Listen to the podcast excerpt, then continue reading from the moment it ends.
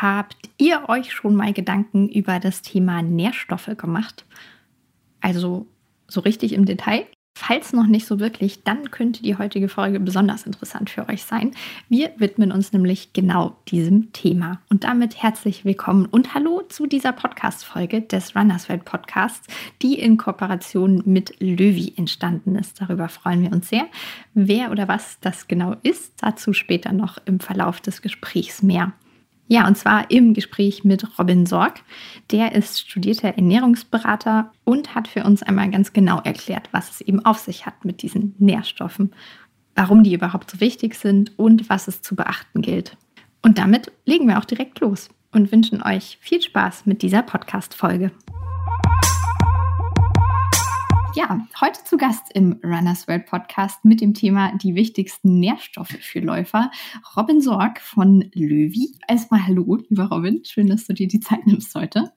Hallo Ela, danke, dass ich da sein darf. Freut mich sehr. Ja, ich bin schon ganz gespannt, was du zu erzählen hast zum Thema. Denn bevor du zu Löwy gekommen bist, ähm, warst du lange Personal Trainer und bist auch studierter Ernährungsberater an der Deutschen Hochschule für Prävention und Gesundheitsmanagement. Hast du das studiert? Ähm, genau, bringst also so die Perspektive der Theorie mit, aber auch der Praxis, vor allem im Sport. Und selbst Läufer bist du ja auch, haben wir gerade schon im Vorgespräch kurz besprochen. Richtig. Ja, da darf ich mich direkt auch leidenschaftlicher Läufer. Liebe ich über alles. Wenn ich irgendwo abschalten kann, dann beim Laufen. Richtig. Cool. Was läufst du so? Jetzt muss ich auch wieder ehrlich sein, zurzeit gar nichts. Äh, mich hat es leider äh, Corona-technisch erwischt. Ähm, ah. Und da äh, ja, war zum einen die Leistung dann stark eingebrochen. Dann bin ich im Januar wieder eingestiegen, bis ich dann verstanden habe, wäre vielleicht gar nicht schlecht, mich einmal durchchecken zu lassen. Mhm. Ähm, Post-Covid-mäßig und hatte dann ähm, glücklicherweise hier in München an der TU, an der Technischen Universität, einen Termin bekommen zum Durchchecken und habe wirklich von Spiroergometrie, ähm, EKG, Langzeit-EKG, Belastungs-EKG, äh, Blutabnahme, alles machen dürfen. Äh, auch gute Nachrichten, es ist soweit alles in Ordnung, ähm, habe aber tatsächlich auch die Rückmeldung bekommen, dass ich jetzt wieder sehr, sehr äh, im extensiven Bereich durchstarten darf. Heißt, ähm, ja, Grundlagenausdauer äh, sind für mich in den nächsten Einheiten geplant und ähm, normalerweise war für mich äh, im Sonntag alles zwischen 10 und 20 Kilometern mhm. ähm, und meistens ein Podcast oder eine schöne Playlist einfach zum Runterkommen. Ähm, Ziel dieses Jahr für mich. Ich habe die halbe Marathondistanz und die ganze Marathondistanz schon hinter mir. Wäre jetzt eigentlich mal die zehn Kilometer in einer ja, anspruchsvolleren Zeit. Und da habe ich mir eigentlich vorgenommen, das war aber auch noch vor der äh, Corona-Infektion, ähm, dieses Jahr die zehn Kilometer in 45 Minuten oder schneller zu knacken. Mal schauen, ob ich es schaffe. Na, dafür drücken wir auf jeden Fall die Daumen. Mit, geniale Überleitung. Mit ausreichend Nährstoffen geht das bestimmt ganz besonders gut. Ehrlich. Also, das ist ja unser Thema heute. Wir kommen später auch noch dazu, was genau ihr bei Löwy macht. Aber ich denke, am Anfang ist es gut, wenn wir erstmal Grundlagen schaffen und eben genau dieses Thema Nährstoffe näher beleuchten. Ich habe ein bisschen laienhaftes Wissen, dass Nährstoffe einerseits Kohlenhydrat, Fett, Eiweiß, so sowas ist. Also mhm. ähm, ich glaube, das heißt dann Makronährstoffe, aber dann gibt es ja auch Sehr noch gut. diese ganzen kleineren Sachen wie ähm, ja, Vitamine, Mineralstoffe. Ähm, davon gibt es ja gefühlt Tausende, würde ich sagen. Also vielleicht mal zu Beginn, was sind Nährstoffe ganz grundsätzlich? Ja, also da war äh, deine, deine Kenntnisse schon sehr gut. Das ist tatsächlich die äh, zu Beginn die Unterscheidung, die man macht in einmal Makro- und einmal Mikronährstoffe. Am Namen kann man schon erkennen, es geht tatsächlich so ein Stück weit auch um die Größe. Makronährstoffe sind Nährstoffe, die Energie liefern. Da kennt man die Kohlenhydrate, die Proteine und die Fette. Ähm, eigentlich zählt man hierzu auch noch den Alkohol und die Ballaststoffe, ähm, was wenige wissen oder was äh, schon bekannt ist, aber Alkohol hat mit ähm, sieben Kalorien pro Gramm am zweitmeisten Kilokalorien nach dem Fett. Ähm, dann sind wir Fette mit neun äh, Kalorien pro Gramm, bei Proteinen und Kohlenhydraten ungefähr bei vier Kalorien pro Gramm und zu guter Letzt die Ballaststoffe, die verdaut werden können, liefern auch nochmal Energie im Darm und zwar den Darmbakterien mit ungefähr zwei Kilokalorien pro Gramm. Das sind alles die Makronährstoffe. Also hier geht es hauptsächlich darum, wie man es kennt. Die Fette super wichtig für die Hormone, aber auch natürlich als Energiebereitstellung. Proteine für den Muskelaufbau, aber auch für äh, die Haut beispielsweise und dann äh, die Kohlenhydrate, die wir Läufer ja auch äh, hauptsächlich als Energiequelle nutzen und kennen. Ähm, zum ähm, wichtigen Punkt dann noch der letzte Makronährstoff, der oftmals vergessen wird, der, so wie ich es zumindest noch gelernt habe, aber zu den Makronährstoffen auch zählt, ist das Wasser.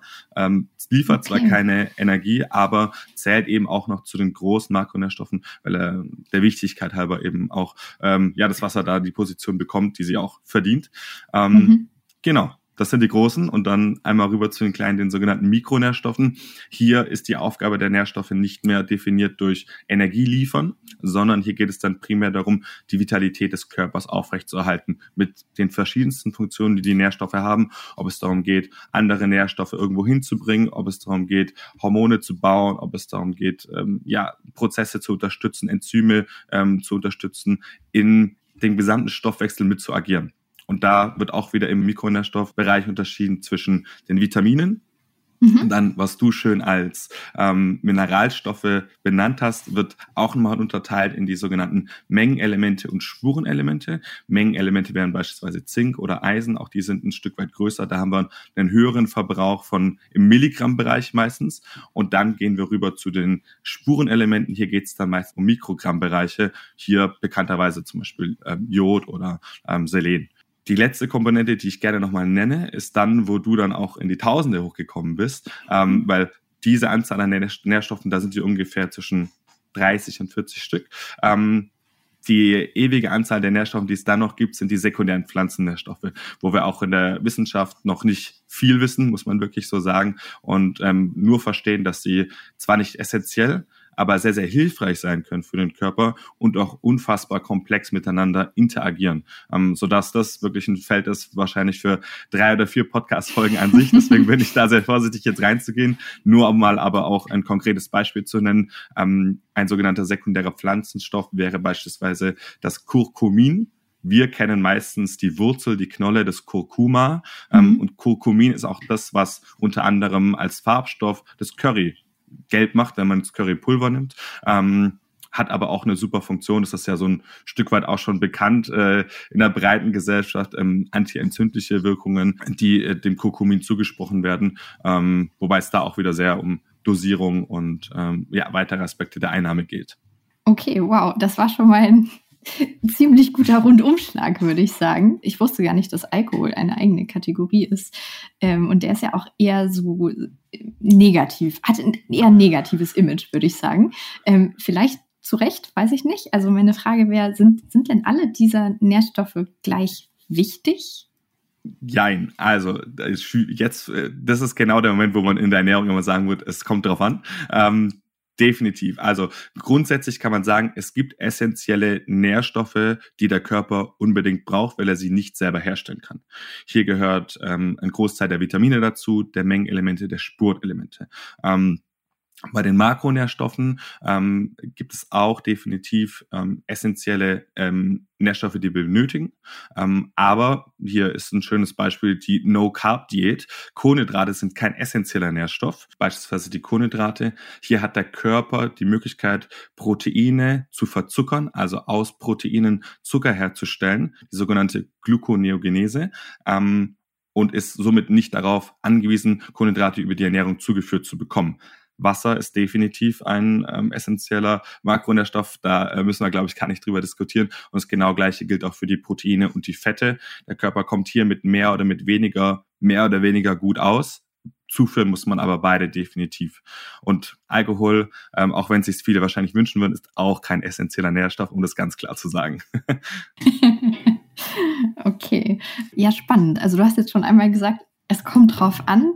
Ähm, man ist ja aber immer so bestrebt, einfach eine Antwort haben zu wollen, aller das und das ist jetzt gut oder schlecht. Ist das so einfach? Also kann man einfach sagen, welche sind die besten Nährstoffe für Läufer? Ja, da gibt es auf jeden Fall ganz klare Antworten, weil ähm, das äh, Sportbild des Läufers bestimmte Nährstoffe einfach sinnvoller äh, anbringt als ähm, andere Nährstoffe. Hier muss man ganz klar sagen, erstmal ist es grundsätzlich wichtig, den Körper als Menschen äh, in seiner Funktionalität zu erhalten. Und das sind schon mal ein Großteil der Mikronährstoffe, die sowieso tagtäglich benötigt werden. Im nächsten Schritt muss man dann schauen, welche Nährstoffe sind sinnvoll oder sogar unabdingbar für Läufer, um wirklich auch laufen zu können.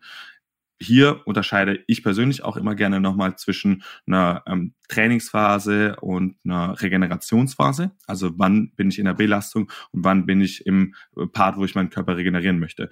In der Belastung beispielsweise ist äh, vielen sicherlich schon bekannt, die Elektrolyte ganz, ganz entscheidend. Ähm, wenn ich lange Distanzen laufe, meinen Körper nicht mit den Salzen, die er während des Laufes durchs Schwitzen verliert, versorge, dann wird nicht nur meine Leistung einbrechen, sondern dann kann es auch sehr schnell sogar gefährlich werden, wenn es zu heiß ist oder ich zu viel schwitze.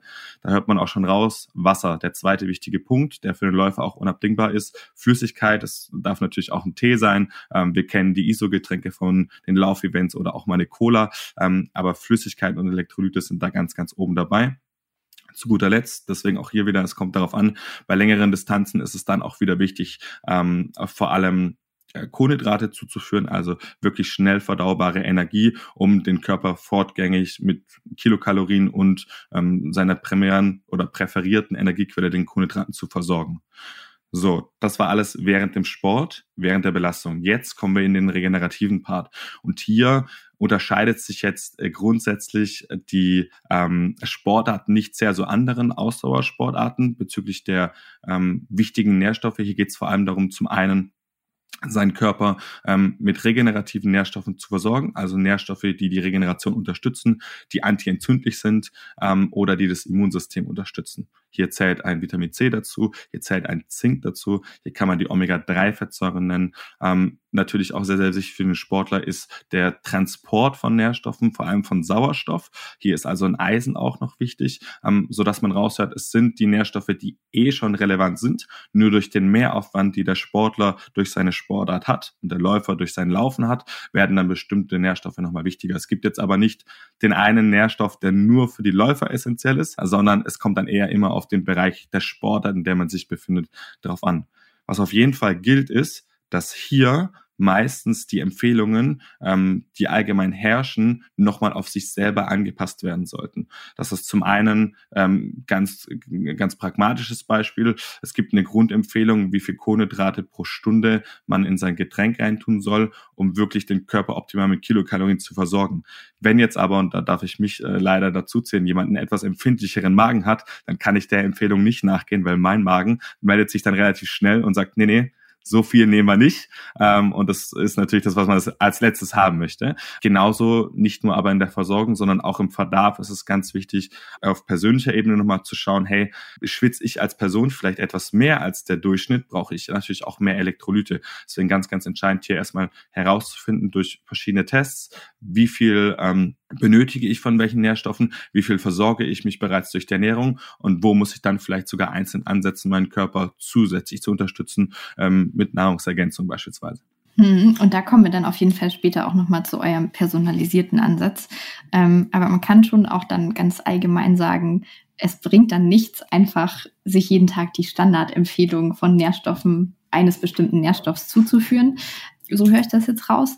Ähm, mhm. Oder auch nochmal anders gefragt, was passiert denn, wenn ich dann vielleicht auch zu viel davon zu mir nehme oder zu wenig? Also es gibt ja vielleicht nicht nur zu wenig, sondern auch zu viel. Also kann das auch negative Folgen haben? Definitiv. Und da müssen wir uns als Gesellschaft so ein bisschen an die Nase greifen. Wir reden sehr, sehr häufig bis ausschließlich nur über Nährstoffmängel. Selten wird darüber geredet, was eigentlich eine Nährstoffüberdosierung auch für Folgen hat und ob das gefährlich ist oder nicht. Ähm, auch hier der schöne Grundsatz, der sich, glaube ich, durchziehen wird. Es kommt drauf an. Ähm, glücklicherweise gibt es viele Nährstoffe, die der Körper einfach über den Urin beispielsweise ausscheiden kann, ohne dass es hier gefährlich wird. Heißt, dann hat man zwar zu viel von etwas aufgenommen und vielleicht auch auch im schlechtesten Fall ähm, was dafür bezahlt und scheidet es über den Urin wieder aus. Aber es gibt auch Nährstoffe, wo man definitiv sagen muss, hier ist es sehr, sehr gefährlich, äh, wenn man davon zu viel bekommt. Ähm, ein sehr konkretes Beispiel ist Vitamin D, ähm, wo ich auch gerne äh, viel immer drüber spreche, weil es für viele, für uns in Deutschland oder im deutschsprachigen Raum schon ein Nährstoff geworden ist, den wir für selbstverständlich kennen und vielleicht denken, oh, das muss ich sowieso supplementieren, ohne davor überprüft zu haben, hey, wie sieht der Status aus? Der Gedanke ist hier nämlich, Vitamin D kann man nicht überdosieren, weil das nehme ich im Sommer ja eh über die Sonne auf und da passiert ja auch nichts. Das stimmt leider nicht. Wenn ich Vitamin D über Nahrungsergänzung aufnehme, dann kann hier eine Überdosierung passieren. Nicht in der Folge, dass ich das direkt merke, aber Vitamin D teilt sich im Verstoffwechslungsprozess einmal den gleichen Weg mit Calcium, obwohl es dafür zuständig ist, Calcium in die Knochen einzulagern. Sprich, es kann sein, wenn ich zu wenig Vitamin D habe, dass ich zu wenig Kalzium einführe, weil ich es nicht einführen kann, weil es fehlt. Wenn ich zu viel Vitamin D habe, blockiert Vitamin D die Rezeptoren und ich kann auch nicht genügend Kalzium in den Knochen aufnehmen. Ähm, jetzt reden wir hier dann von zu wenig Kalzium in den Knochen. Auch das spüre ich mhm. nicht direkt, da meldet sich der Körper nicht direkt. Was ich aber spüren werde, ist dann über lange Zeit, ähm, dass die Knochendichte eben zum einen messbar, wenn man zum, ähm, zum DEXA-Scan geht, das ist ein Scan, wo man sich hinlegt und seine Knochendichte misst, ähm, da dann nach mehreren Jahren merkt, uh, meine Knochendichte lässt ganz schön nach.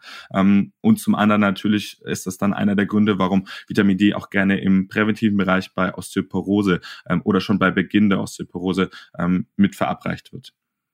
Hm. Das heißt, der Körper selbst kann keinen Überschuss herstellen, aber da könnte man tatsächlich durch Nahrungsergänzungsmittel auch Genau. Wenn man es nicht genau richtig. richtig dosiert. Okay, spannend. Genau so ist es, ja.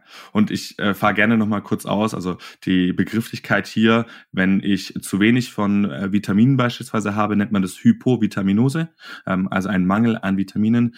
Der Gegenpart hierbei wäre die Hypervitaminose. Und mhm. die ist eben zum einen nicht ganz so gesellschaftlich breit bekannt, weil selten ähm, führen wir gerade in Deutschland und den Zahlen, die man von beispielsweise der nationalen Verzehrstudie kennt, zu viel von Nährstoffen zu. Ähm, wenn es der Fall ist, dann sind es meistens Nährstoffe wie die B-Vitamine, die alle wasserlöslich sind und dann, wie besprochen, über den Urin wieder ausgeschieden sind. Die Nährstoffe, die kritisch sind, wie ein Vitamin D, ein Vitamin A oder ein Vitamin E, ähm, werden eher über die Ernährung zu wenig zugeführt wo dann aber, deswegen sehr, sehr wichtig auch darüber zu sprechen, bei einer zu hohen Supplementierung die Gefahr besteht, dass wir zu viel davon haben. Ähm, jetzt hast du schon gesagt, die Knochendichte, das würde man jetzt nicht unbedingt kurzfristig merken. Und das war jetzt auch nur der eine Nährstoff. Ähm, mhm. Also ist wahrscheinlich auch so, dass nicht bei allen die Symptome dieselben sind, vermute ich mal, sondern es wieder drauf ankommt. Aber Richtig. merke ich denn das bei anderen Nährstoffen vielleicht kurzfristig, dass ich sie über- oder unterdosiert habe, beziehungsweise nicht genug davon zu mir genommen habe? Oder ist es wirklich so, dass ich alles erst in einer ärztlichen Untersuchung bemerken würde? Die, die große Gefahr ist, es gibt bei vielen Nährstoffen bestimmte Symptome bei einer Über- oder Unterdosierung erstmal ist die große, also die erste große Gefahr ist, äh, das überschneidet sich oftmals. Also ich habe äh, bei einigen Nährstoffen, wenn ich zu wenig habe, ein Gefühl von Lethargie. So, jetzt kann ich also nicht sagen, nur weil ich mich müde fühle, fehlt mir jetzt direkt der Nährstoff X, sondern man müsste es eigentlich überprüfen. Ähm, die zweite große Gefahr ist, der Gedanke ist schön, dass man spüren kann, welches Vitamin oder welcher Nährstoff einem fehlt. Wenn man sich jetzt aber mal kurz ehrlich fragt, weiß ich jetzt, welcher Nährstoff mir gerade fehlt anhand des subjektiven Empfindens, dann würden die meisten, glaube ich, ehrlicherweise sagen, nein. Ähm, selbst die, die sagen, oh doch klar, ich glaube hier und da, dann ist es immer noch eine Eigendiagnose, die auch sehr, sehr gut falsch sein kann. Und deswegen ist der Grundsatz, ähm, der, äh, der Empfehlung da äh, von uns oder den, äh, was ich grundsätzlich auch immer ansetzen würde, erstmal die Versorgung der Mikronährstoffe wirklich beim Arzt oder durch eine Bluttestung definitiv eben überprüfen zu lassen, weil man dann nicht mehr raten muss, nicht mehr hoffen muss, nicht mehr vermuten muss, sondern wirklich sicher schwarz auf weiß sieht, so ist die Versorgung aktuell, hier wäre eigentlich der Optimalbereich für dich. Das ist entweder drüber, drunter oder eben genau richtig. Aber dann hat man Sicherheit in dem Bereich und ähm, hat nicht mehr die Gefahr über die Eigendiagnostik und vielleicht dann eine eigene Entscheidung von zu viel oder zu wenig da in ja, zu starke Mängel oder zu starke Überdosierungen zu kommen.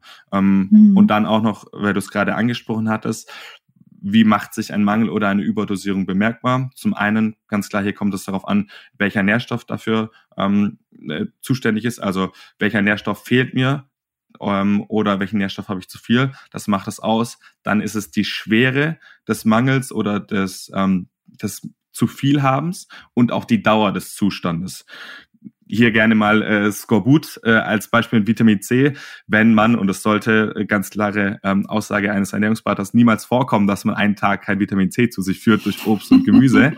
ähm, aber wenn man mal einen Tag kein Obst und Gemüse isst und dadurch kein Vitamin C zuführt, dann habe ich noch lange keinen Skorbut und noch lange ähm, bin ich da nicht in der Gefahr, ähm, ja, vielleicht mein Leben zu verlieren oder mein Immunsystem komplett einkrachen zu lassen. Ähm, wenn dieser Zustand aber über einen längeren Zeitraum immer auf Null ist in der Versorgung, dann reden wir auf einmal wirklich über eine Situation, die sehr gefährlich werden kann. Und so gilt es für die meisten Nährstoffe in beide Richtungen, nach oben und nach unten, außer sie sind natürlich, wie besprochen, ähm, vom Körper abführbar, wenn zu viel da ist.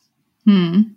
Ja, also ich muss auch sagen, was du meintest mit dem subjektiv bemerken, also wenn ich lethargisch und müde bin, bin ich eigentlich grundsätzlich immer der Meinung, ich brauche einfach Kaffee.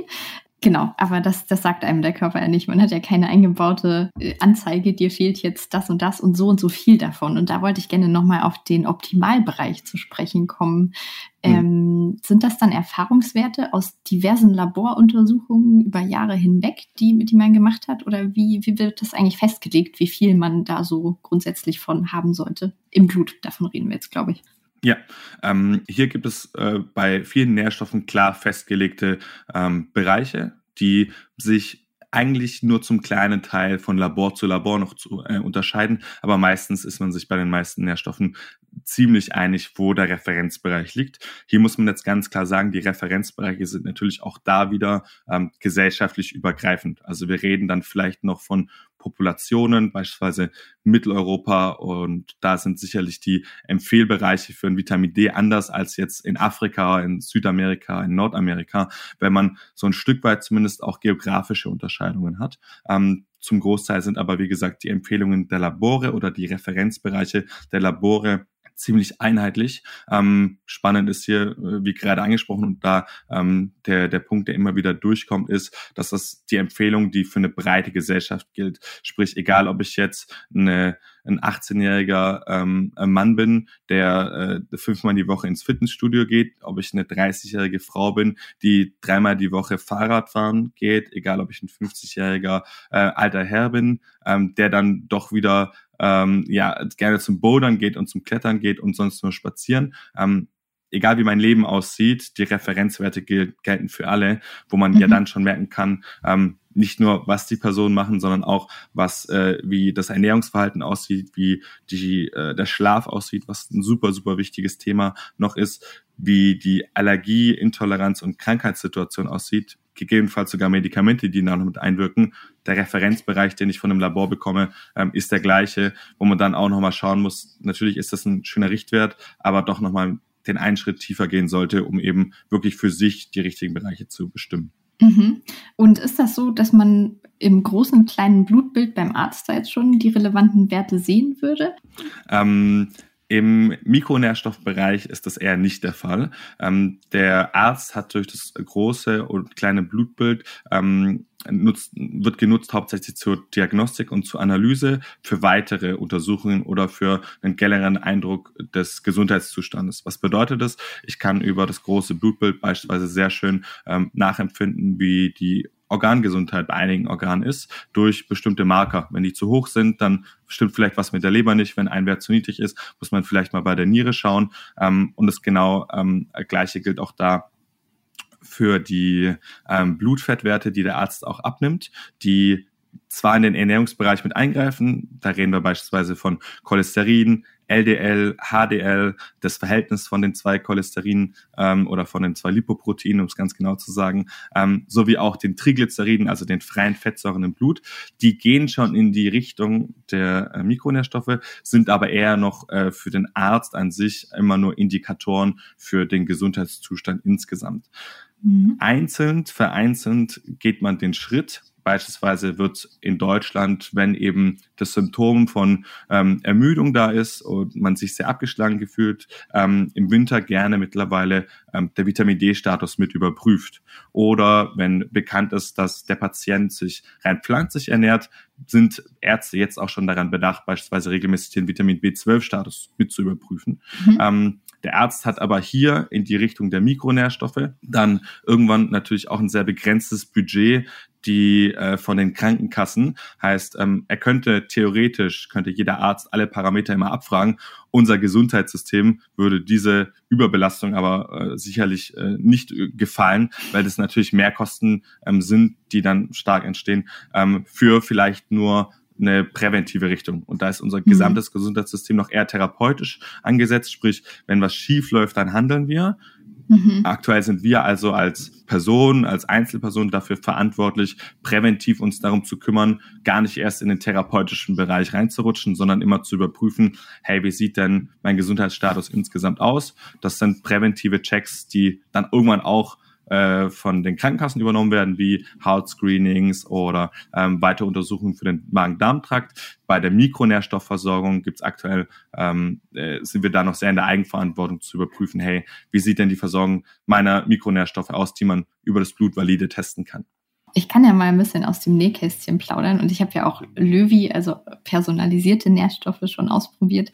Ähm, mhm. Und bei mir ist zum Beispiel das Eisen immer so ein, so ein Kandidat. Also das mhm. ähm, war irgendwie dann immer so, so ein bisschen niedrig und dann wurde eben erst im, im therapeutischen Ansatz mal gecheckt, ist denn der mhm. Speicherwert mhm. überhaupt auch irgendwie ähm, mhm. noch in Ordnung oder ist der auch schon zu niedrig? Und Überraschung, er war dann immer sehr, sehr niedrig, was jetzt auch mhm. bei, bei dem Test, den ich für die Löwy-Nährstoffe gemacht habe, wieder rauskam.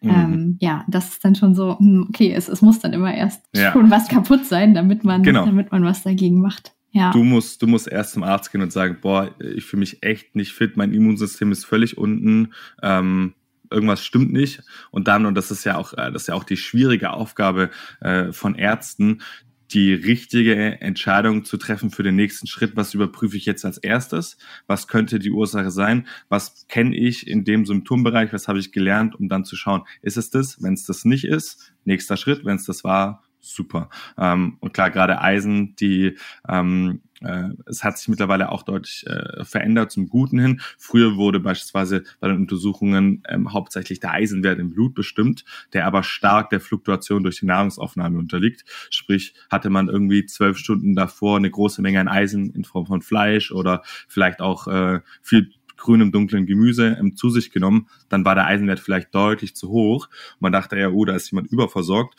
Andersrum habe ich am Tag davor vielleicht gar keine Eisenquelle zu mir genommen, was ja auch mal vorkommen kann. Mhm dann ist der Eisenwert halt super erniedrigt. Heißt aber nicht, dass der Eisenspeicherwert, deswegen wird da eben gerne im äh, oder zur richtigen Validierung der Ferritinwert genommen, weil er Auskunft gibt über den Eisenspeicher und nicht über die Situation von Eisen im Blut direkt. Mhm. Genau, lass uns doch nochmal zum Thema Nahrungsaufnahme kommen überhaupt. Das haben wir jetzt noch gar nicht richtig angesprochen. Mhm. Ist ja sozusagen der direkte Zusammenhang. Also was nehme ich zu mir? Das ist in erster Linie eben die Ernährung.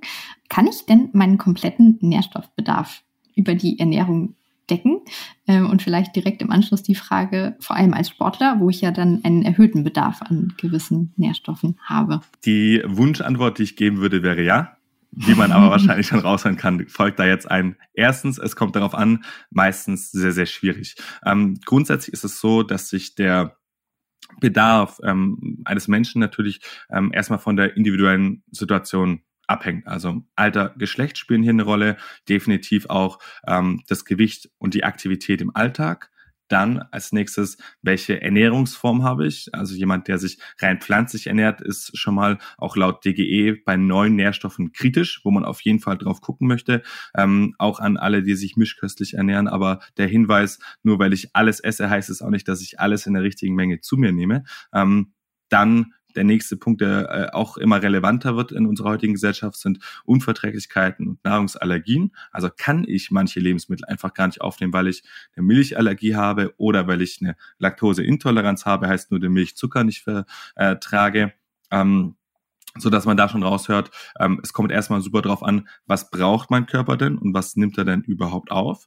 Ähm, und dann im äh, nächsten Schritt muss man ganz klar sagen, gibt es auch einige Nährstoffe, die für uns in äh, Mitteleuropa per se schon schwierig sind. Der erste, ähm, und jetzt dürfen alle mit dem Kopf nicken, kenne ich Vitamin D, richtig, das Sonnenvitamin. Ähm, aktuelle Literatur sagt von Oktober bis April kann es sein, dass der Körper hier zu wenig aufnimmt. Ähm, woran liegt es? In den Wintermonaten verändert sich zum einen der Einstrahlungswinkel der Sonne auf die Erde, der dann suboptimale wird für die Produktion von ähm, Vitamin D in der Haut.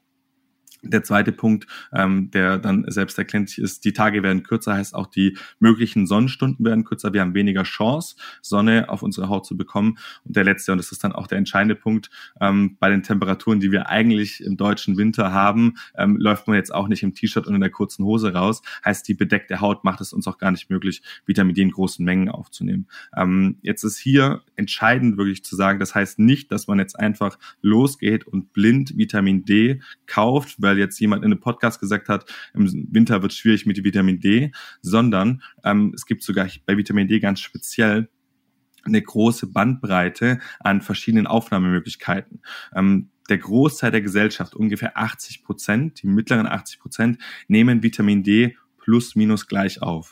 Es gibt tatsächlich aber die oberen 10 Prozent, die in der Literatur Halbsorber genannt werden, die Vitamin D sehr, sehr, sehr gut aufnehmen, die also eine geringere Dosis von Vitamin D benötigen, um auf ein gutes Level zu kommen. Mhm. Und kann man sich dann auch denken. Auf der anderen Seite des Spektrums sind die sogenannten Bad Absorber, die eine sehr, sehr schlechte, genetisch vorgegebene, da kann man nichts dafür, Aufnahmefähigkeit von Vitamin D haben ähm, und deswegen eine deutlich höhere Dosierung brauchen. Heißt da auch wieder der individuelle Ansatz. Es kann sein, die Empfehlungen der DGE reichen. Es kann sein, es müssten mehr internationale Einheiten sein. Es kann sein, es müssen weniger internationale Einheiten sein. Die einzig äh, sichere Variante ist hier auf jeden Fall ähm, bei Vitamin D konkret die Testung. Mhm. Ähm, und jetzt äh, äh, weitere zwei Nährstoffe, die ich dann auch immer gerne nenne in dem Moment. Ähm, Jod und Selen sind zwei Nährstoffe, die in unseren mitteleuropäischen Böden auch sehr, sehr wenig vorkommen. Das hat den Hintergrund, dass hier vor vielen Jahren, ich weiß leider nicht genau wie viele, eine Eiszeit geherrscht hat in Mitteleuropa, ähm, die, als die abgetaut ist, die Böden ausgeschwemmt hat und deswegen auch den Gehalt an Jod und Selen in den Böden stark vermindert hat. Bedeutet für uns, wir haben ähm, einfach von der von den Nahrungsmitteln, die bei uns angebaut werden in Mitteleuropa, schon mal verminderten Gehalt an Jod und Selen. Wir alle kennen das sogar auch unterbewusst, weil es gibt, und das war das erste und einzige Mal bisher, dass der Staat interveniert hat in dem Bereich, jodiertes Speisesalz genau aus diesem Grund. Ah, Speisesalz okay. wurde also Jod hinzugefügt, weil die Regierung gesagt hat, wie schaffen wir es, flächendeckend gegen diesen Jodmangel, der vorherrscht, ähm, dagegen zu arbeiten für die Zuhörer, die etwas älter sind, die kennen es vielleicht noch, dass sehr oft dann bei Personen dieser Kropfen vorkam, also ein Wachsen der Schilddrüse, weil die Schilddrüse bei einem Jodmangel gegenreagiert und wächst. Und das war wirklich ein großes Problem vor einigen Jahrzehnten in Deutschland, dass da der Staat gesagt hat, er muss intervenieren.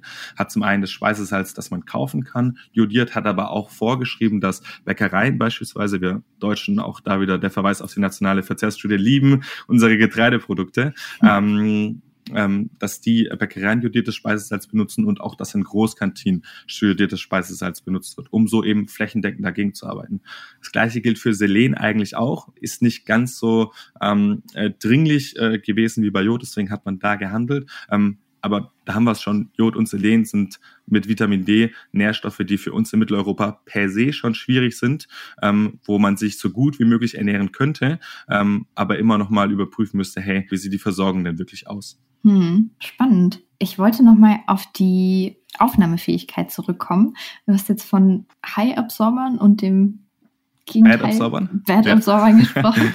Das heißt, es kommt auch viel mehr auf die eigene Aufnahmefähigkeit an, als auf die tatsächliche Dosis und vielleicht auch, ob es jetzt Nahrungsmittel sind oder Supplemente, also Nahrungsergänzungsmittel. Ähm, also sozusagen, wie mein Körper das verwerten kann. Definitiv. Also die, der Unterschied, der, den ich sehr gerne hier mache, ist ähm, bei Lebensmitteln. Ich kann, wir alle können die gleiche Menge und die gleiche Auswahl an Lebensmitteln in, so, in unseren Körper einführen. Sprich, einführen heißt, wir zerkauen sie in der Mundhöhle, da findet eine Vorverdauung statt äh, über gewisse Enzyme. Über die Speiseröhre geht das Ganze in den Magen und vom Magen aus dann in den Darm. Ähm, optimalerweise werden vom Darm aus die Nährstoffe, die Mikronährstoffe dann in das Blut geführt und vom Blut dann in die jeweilige Zelle. Das waren jetzt sehr, sehr viele Stationen, wo dann unterschieden wird, erstmal, wie ist der, die Situation des Magen-Darm-Traktes. Also habe ich ähm, vielleicht ähm, einen Reizdarm und habe Probleme mit der Nährstoffaufnahmefähigkeit, weil meine Darmwand nicht optimal funktioniert.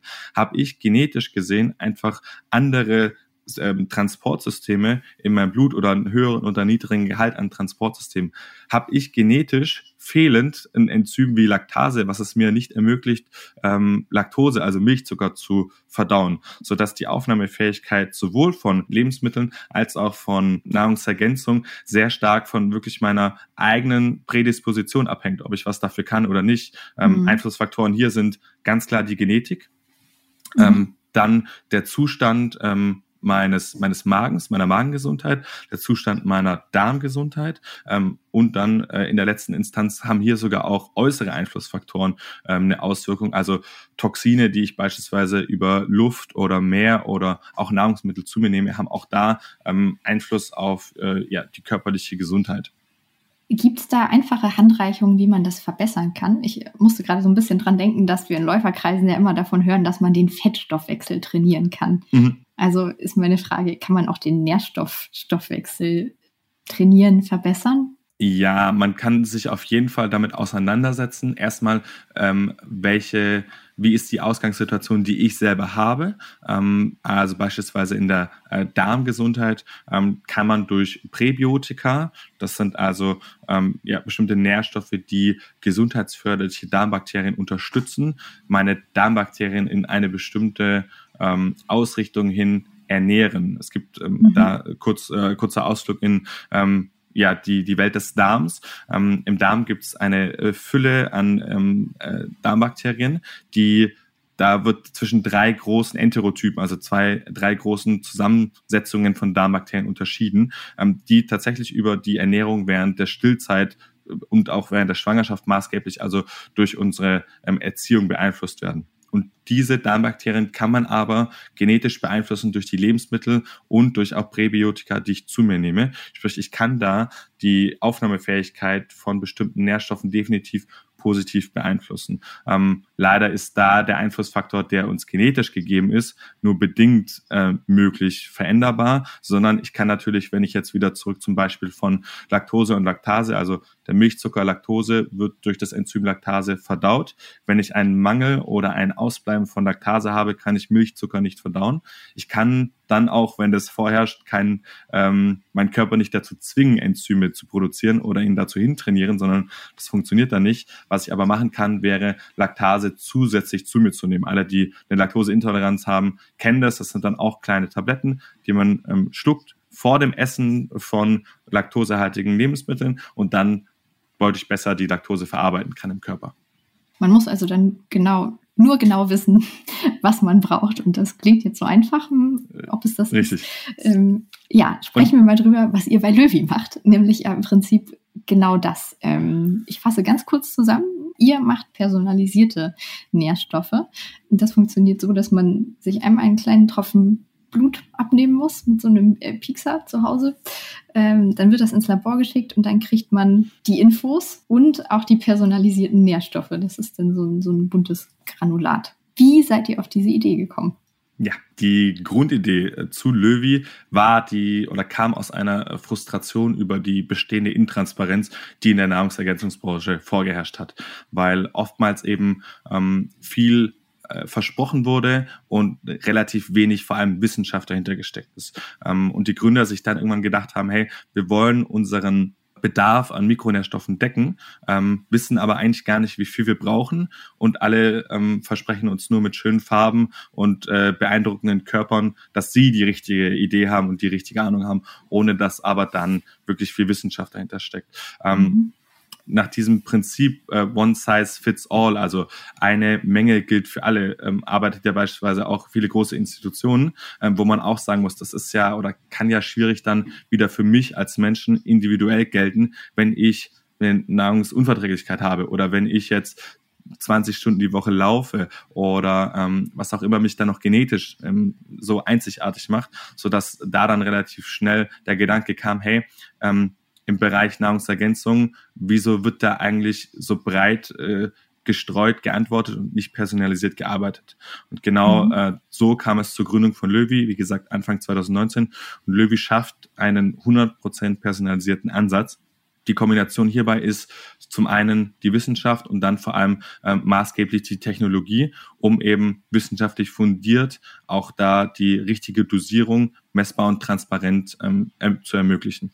Und ich glaube, ihr habt angefangen ähm, viel im Leistungssport auch, nicht? Also viele Leistungssportler haben dann euer Konzept äh, genutzt, um sich mit Nährstoffen zu versorgen. Genau. Zum, äh, zum Zeitpunkt der Gründung sind die Gründer mit einem Dozenten an der Universität zusammengekommen, der in der Vergangenheit am Deutschen Olympischen Stützpunkt gearbeitet hat, mit eben Profisportlern, genau.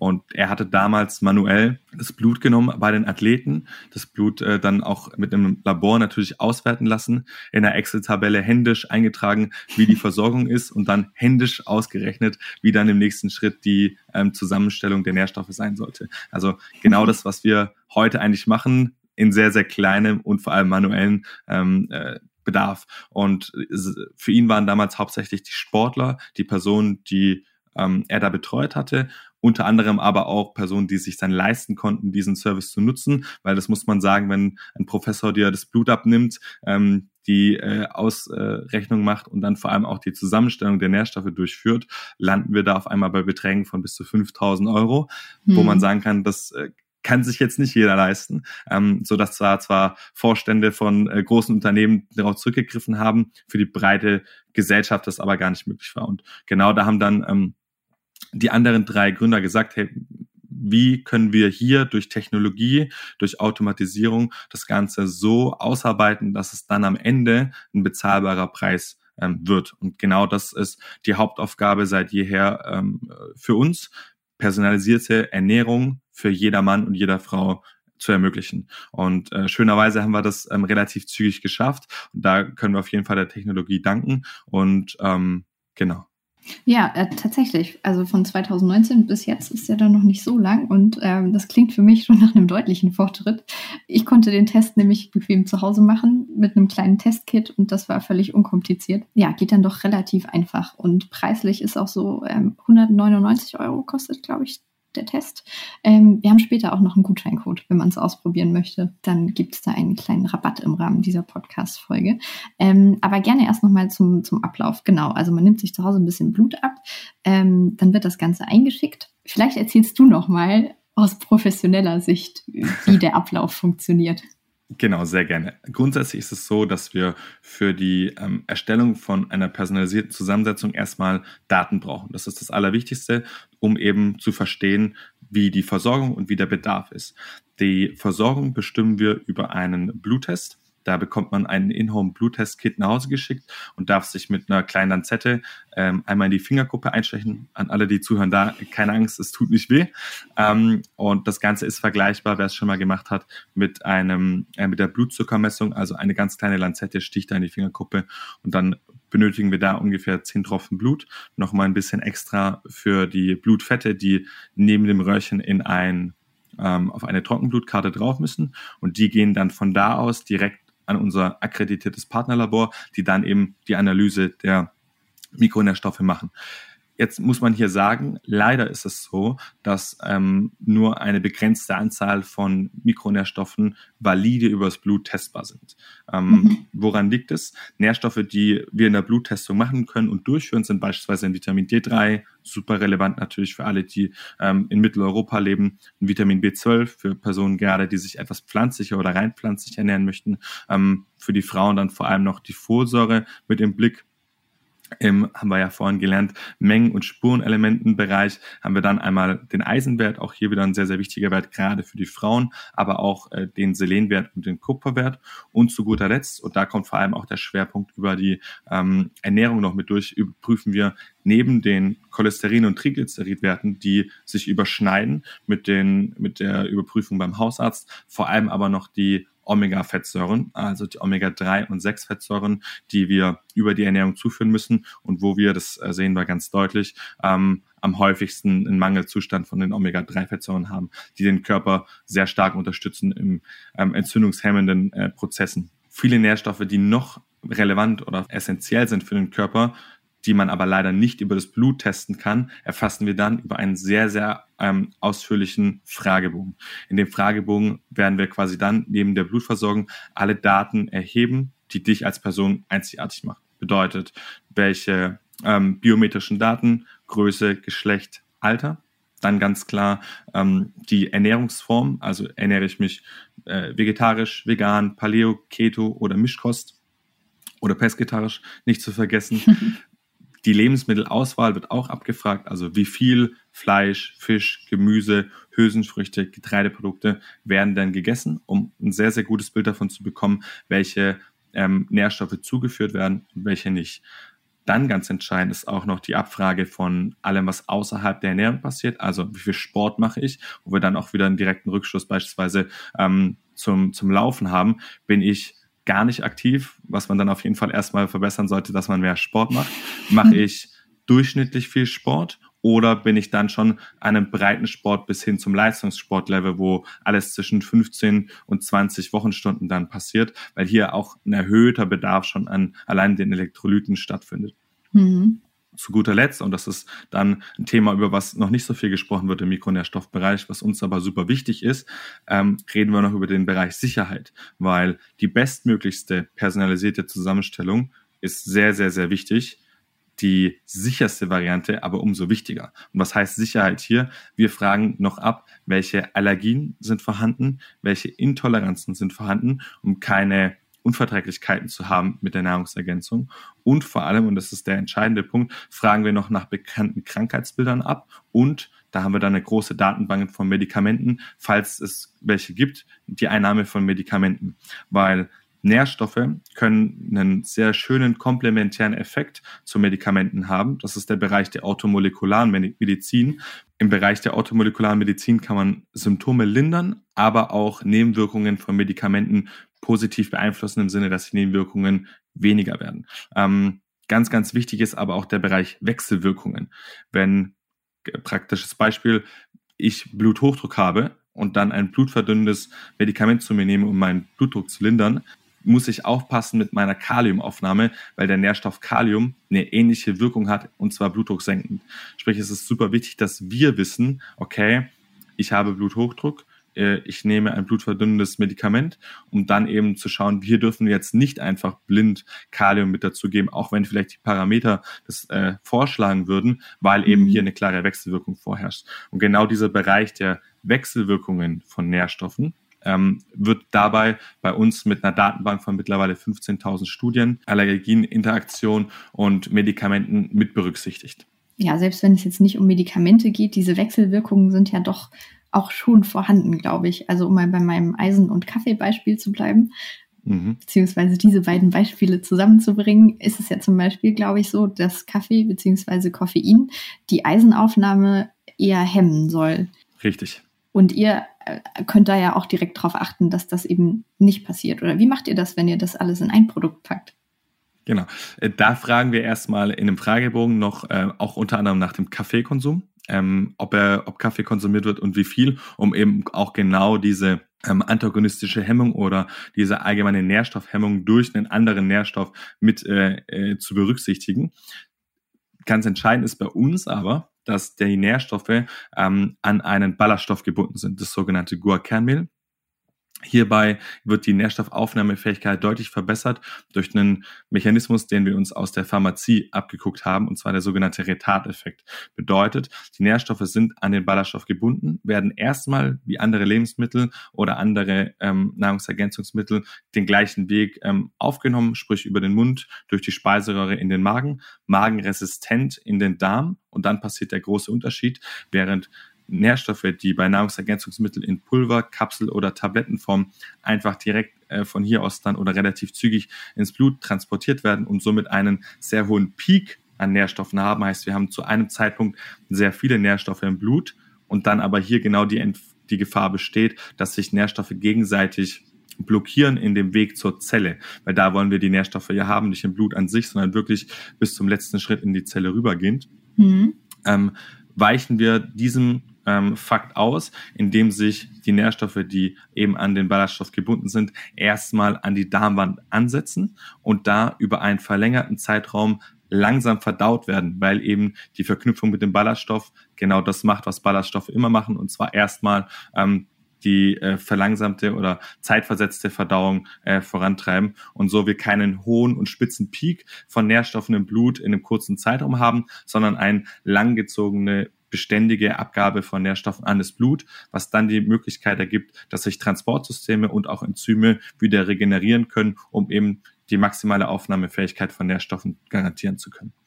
Das klingt sehr durchdacht. Dankeschön. Da steckt auch äh, sehr, sehr viel Arbeit, vor allem von den Gründern dahinter. Ja, ja, glaube ich. Also ich, ich finde es ganz spannend, weil ich ähm, jetzt nochmal drauf zu kommen, dass ich es ja, wie gesagt, teste, ähm, dass ich bei mir so ein bisschen entsetzt war, weil ich wirklich der Meinung bin, dass ich mich gesund ernähre und gut ernähre und ausgewogen. Ähm, und ja, klar, ich trinke viel Kaffee, aber ich nehme ja sogar Eisentabletten. Mhm. Ähm, oder habe ich ähm, oder habe das eben äh, immer gemacht, aber dann eben abends und mit Abstand zur, zur Kaffeeaufnahme. Und ehrlicherweise muss ich zugeben, dass meine Werte gar nicht so gut waren. Also man bekommt dann so, so eine Matrix bei euch auch. Ähm, das sieht mhm. aus wie, wie so ein Spinnennetz, würde ich sagen, wo mhm. einmal die Durchschnittswerte aller Nutzer und die eigenen übereinander gelegt sind. Und meine Werte sind Richtig. ganz, ganz weit weg von denen der durchschnittlichen NutzerInnen. Ja, da ist dann wohl das Stichwort Bad Absorber, ne? Äh, kann sehr gut sein. Ich bin da ein großer Fan von positivem Reframing. Wir haben sehr viel Optimierungspotenzial noch bei dir. Und äh, das Schöne ist, äh, und das muss man ganz klar sagen, du, du hast es festgestellt. Du weißt jetzt, wie die Versorgung deiner Nährstoffe aussieht. Du weißt, welches Potenzial du noch hast, deinen Körper zusätzlich ähm, ja, durch die Unterstützung von Nährstoffen zu unterstützen im präventiven Bereich. Und genau die Chance ähm, muss man erstmal ergreifen und verstehen. Und dann erst im nächsten Schritt kann man eben auch ähm, valide handeln. Das, was du gerade beschrieben hast, war dann, äh, und das äh, fahre ich gerne auch kurz aus, ähm, die, die Visualisierung des Ganzen, weil das mhm. ist auch eine der Probleme, ähm, der wir uns angegangen sind wenn man eine Bluttestung beispielsweise beim, beim Hausarzt macht, dann ähm, kommt dann DIN A4-Blatt zurück. Da stehen ganz viele Begriffe und Zahlen, mit denen man eigentlich nicht direkt was anfangen kann. Und die Interpretation von einem selber bedarf dann erstmal einer zwei- bis dreistündigen Google-Suche, um zu verstehen, was denn da überhaupt steht. Ähm, und genau aus diesem Grund wollten wir den Bereich, was bedeuten jetzt eigentlich die Ergebnisse, die vom Labor bekommen, egal ob sie gut oder schlecht sind, erstmal im, im ersten Schritt ähm, zu verstehen, was da steht.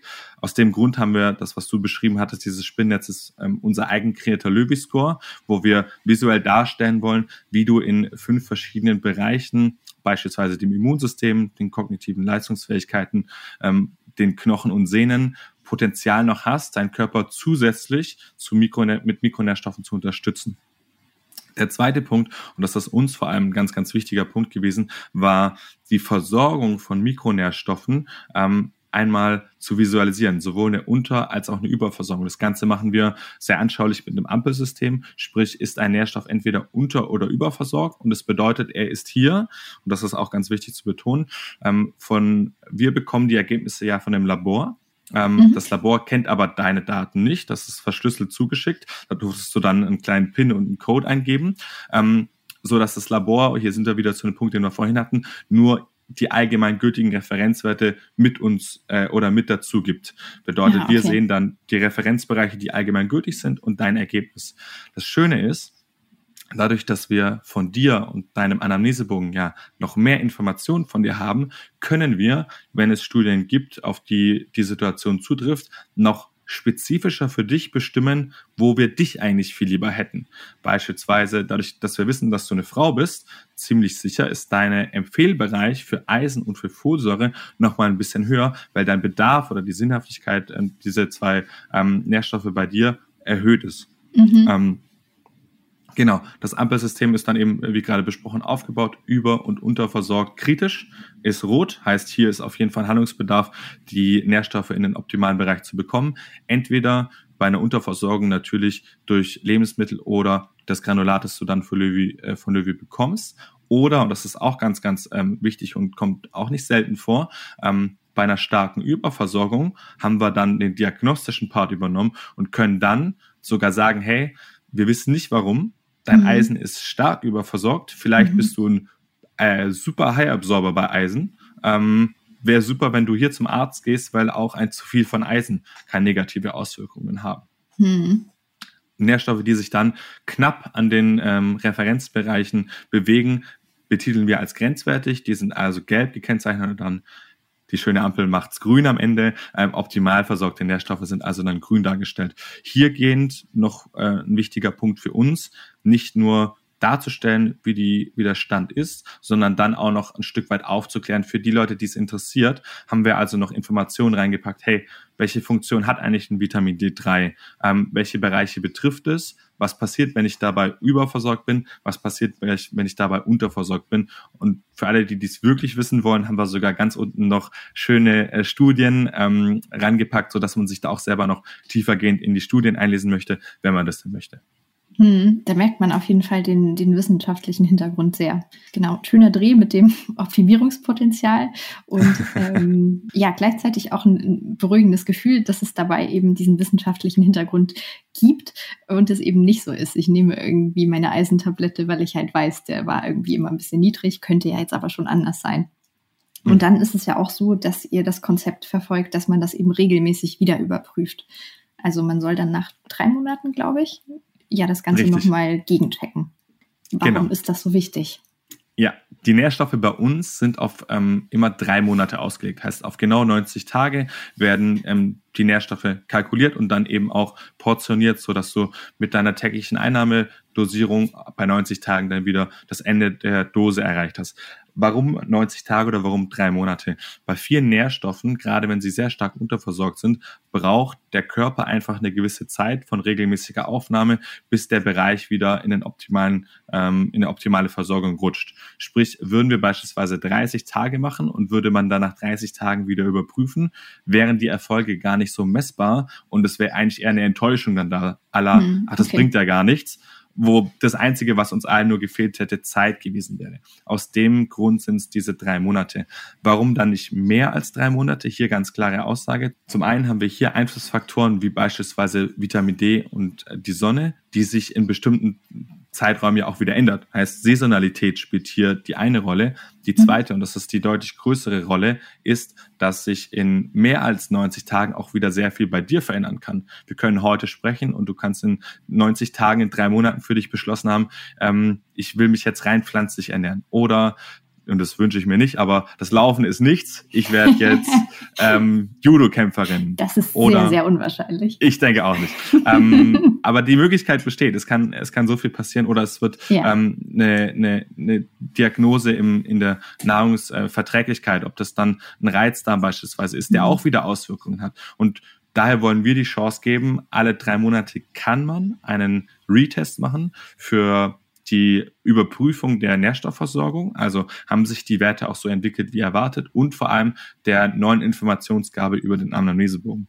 Und jetzt, und das ist dann einer der entscheidendsten Punkte im Bereich Personalisierung, muss man ähm, die Situation einmal ganz deutlich darstellen. Es gab einen ersten Bluttest, der vor Beginn der Nährstoffeinnahme stattgefunden hat. Heißt, es ist eine Status Quo-Aufnahme, wo wir verstehen, so war dein Körper zu dem Zeitpunkt versorgt. Dann haben wir, und mit wir meine ich unseren Algorithmus, für den ich sehr dankbar bin, einmal kalkuliert auf Grundlage von 15.000 Studien mit Interaktion allem, was dazugehört. Wir erwarten, dass sich die Werte, die nicht optimal waren, mit dieser Dosierung auf Grundlage der Daten, die wir haben, in drei Monaten verbessert. Nach drei Monaten überprüfen wir dann nochmal die Werte oder empfehlen sehr stark die Prüfen. Wir schreiben es nicht vor, aber es ist sehr sinnvoll, weil wir nach drei Monaten dann überprüfen können, ob alles so eingetroffen ist, wie von uns erwartet. Das ist in fast allen Fällen so. Allerdings werden auch wir überrascht, wo dann der Hintergrund beispielsweise genetisch ist, ähm, in der und was keiner wissen kann, was wir nicht in einer äh, Blutaufnahme äh, von einem einmaligen Zeitpunkt sehen können und was du nicht wissen kannst, weil auch nie überprüft. Aber genau hier kommt dann dieser Punkt der High- oder Bad-Absorber. Wo kann man wissen, wo man steht, wenn man nicht einmal einen festen Zeitraum mit einer festen Dosierung vor und danach überprüft hat, um zu verstehen, okay, ich war jetzt bei einem tiefen Vitamin D und nach drei Monaten bin ich immer noch tief. Mhm. Klingt so, als wäre ich ein Bad-Absorber. Oder ich war bei einem tiefen Vitamin D und nach drei Monaten bin ich schon fast an der oberen Grenze. Das ist dann jemand, der sehr, sehr gut Vitamin D aufnimmt, wo man dann die Dosierung anpassen muss und von einer Dosierung von einem Mangel in Optimalbereich auf einmal zu einer Erhaltungsdosierung übergeht, um eben dann nicht weitergehend nach oben hochzuschießen. Und genau mhm. aus dem Grund ist die Empfehlung unsererseits immer, ein Test vor der Einnahme, drei Monate das personalisierte Granulat und dann ein Retest nach drei Monaten. Anschließend ist es dann wirklich jedem selber überlassen, wie oft man sich testen lassen möchte. Bleibt das Leben relativ konstant zu dem Leben, das man nach dem zweiten Test hatte, dann wird sich in der Nährstoff, im Nährstoffbedarf nicht viel verändert haben und in der Nährstoffversorgung nicht viel verändert haben. Heißt, die Zusammenstellung wird noch ziemlich gut zutreffend sein. Trifft man dann aber nach sechs, neun oder zwölf Monaten Entscheidungen, die die Nährstoffaufnahme oder den Bedarf ähm, wieder stark beeinflussen können, ist das wieder der sinnvolle Zeitpunkt zu sagen, okay, hier wäre es jetzt auf jeden Fall richtig, ähm, wieder einen Bluttest zu machen, wieder den Anamnesebogen auszufüllen, um dann wieder noch mehr auf ein zugeschnittenere Nährstoffe zu bekommen. Mhm. Ähm, zu guter Letzt hier auch noch der Hinweis, gibt es Personen, die auch alle drei Monate testen, definitiv. Das sind dann aber wirklich sehr, sehr, sehr ambitionierte Breitensportler oder ähm, Leistungssportler, die dann aber natürlich auch wieder ein ganz anderes Ökosystem um sich herum haben, beispielsweise Sportärzte oder eigene Möglichkeiten, Testungen durchzuführen. Hm. Und die sich dann ja auch auf verschiedene Wettkämpfe vorbereiten, vielleicht in einem viel intensiveren Rahmen, als das eben der Hobbysportler macht. Definitiv, wo dann am Ende vom Tag auch die körperliche Leistungsfähigkeit äh, das Leben bestimmt und man ohne gar nicht, ähm, ja, vielleicht ja, das Einkommen oder sonst was bestreiten könnte. Mhm. Ja, also mein nächstes Ziel ist dann tatsächlich den Retest zu machen und mal zu gucken, was sich getan hat. Was sind eure Ziele bei Löwy? Sagt ihr so, wir haben jetzt das System, wir wollen die Nährstoffbranche revolutionieren oder habt ihr noch andere Ideen, was so ansteht? Ja, beides tatsächlich hier. Ähm, zum einen ist es unsere große Aufgabe, äh, die wir uns gesetzt haben, weitergehend personalisierte Nahrungsergänzung für jeden ähm, ja, verfügbar zu machen.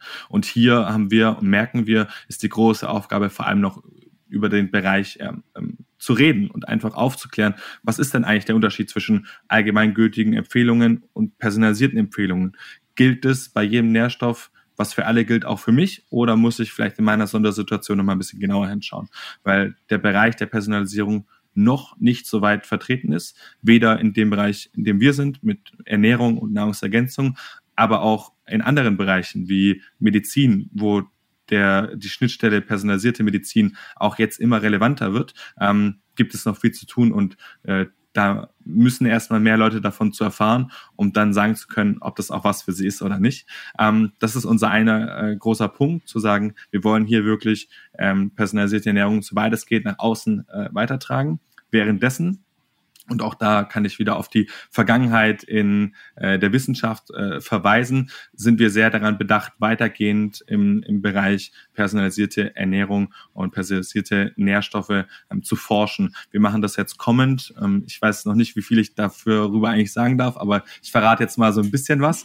Ähm, mit einer renommierten Universität aus der Schweiz, um es äh, ganz äh, schön zu sagen, ähm, ein Forschungsprojekt, ein Literaturrechercheprojekt, wo wir noch weitere Diagnostikmöglichkeiten untersuchen und eine Datenbank bauen möchten, die neben der Bluttestung weitere Parameter ähm, berücksichtigt beispielsweise im Bereich der DNA-Testung oder der Mikrobiom-Testung oder ein ganz spannender Bereich, auf den wir sehr bewusst gucken, ähm, sind alle Wearables, die die Läufer auch kennen mit ihren Garmin-Uhren ähm, mhm. oder auch im Alltag eben Apple oder Samsung Watches, ähm, die ja auch mittlerweile die ein oder anderen Daten erheben, die schon den Blutdruck messen, die vielleicht, und da hoffen wir sehr drauf, bald auch Elektrolytgehalt äh, messen können oder Sauerstoffgehalt ähm, messen können, was dann wieder sehr, sehr spannende Parameter für uns sind, weil wir daran natürlich weitergehend noch tiefer den Schritt in die Personalisierung gehen können. Hm. Da bin ich und sind wir auf jeden Fall gespannt, was da noch kommen wird von euch. Das war auf jeden Fall ähm, ein toller Einblick in die Nährstoffwelt. Vielen, vielen Dank, dass du unser Gast warst heute und uns da so einen tollen Einblick gegeben hast. Äh, vielen Dank, dass ich da sein durfte. Ah, was mir gerade noch einfällt, wir haben ja einen Rabattcode versprochen. Wenn man euch jetzt nämlich mal testen möchte, dann gibt es im Rahmen dieser Podcast-Kooperation einen Rabattcode dafür. Ähm, LW-Runnersworld-25 ähm, schreiben wir natürlich auch nochmal in die Show Notes. Genau, den kann man da eingeben und dann bekommt man das Ganze ein bisschen günstiger.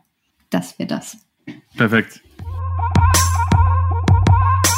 Genau, das war's also, unser Gespräch, unsere Podcast-Folge zum kleinen großen Mikrokosmos der Nährstoffe.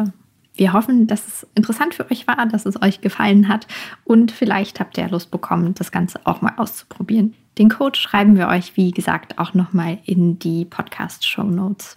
Und damit sind wir auch am Ende angekommen dieser Podcast-Folge in Kooperation mit Löwy. Wir sagen noch kurz, lasst uns gerne ein Abo da, lasst uns gerne auch eine Bewertung da und wir freuen uns, wenn ihr bei der nächsten Folge wieder mit dabei seid.